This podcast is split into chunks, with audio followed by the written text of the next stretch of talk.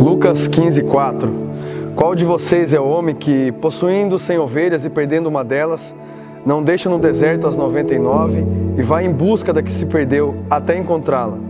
E quando a encontra, põe, põe-a sobre os ombros, cheio de alegria, e indo para casa, reúne os amigos vizinhos, dizendo-lhes: Alegrem-se comigo, porque já achei a minha ovelha perdida.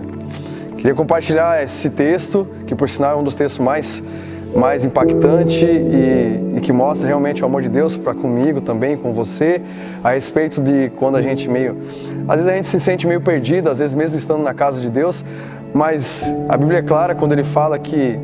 ele deixa todas as demais, as 99, para ir atrás somente de, de você, para que você volte para a casa dele, para que você não se perca. Então, eu acho que isso aqui é a prova mais mais impactante que tem na Bíblia a respeito do amor de Deus é, em relação à nossa vida, aquilo que Deus tem planejado para nós. Então, se você no meio do caminho se perdeu, no meio do caminho aí, sei lá, você se desaprumou por algum motivo, independente do motivo que seja, eu quero dizer para você que Deus te ama muito e que essa palavra ela é viva e eficaz na minha vida e na sua vida. Que ó, Deus ele deixa todas as 99, ele deixa todo o resto para simplesmente ir atrás de você, para cuidar de você e pode ter certeza, porque quando ele achar você, ele vai colocar sobre os ombros e a gente vai reunir toda a galera para festejar junto a sua volta. Então, continue continue firme e se você está distante de algum modo, volte para a casa do Pai porque Ele te ama, assim como toda a igreja onde você ia ou congregava, enfim, Deus te ama muito, Ele é amor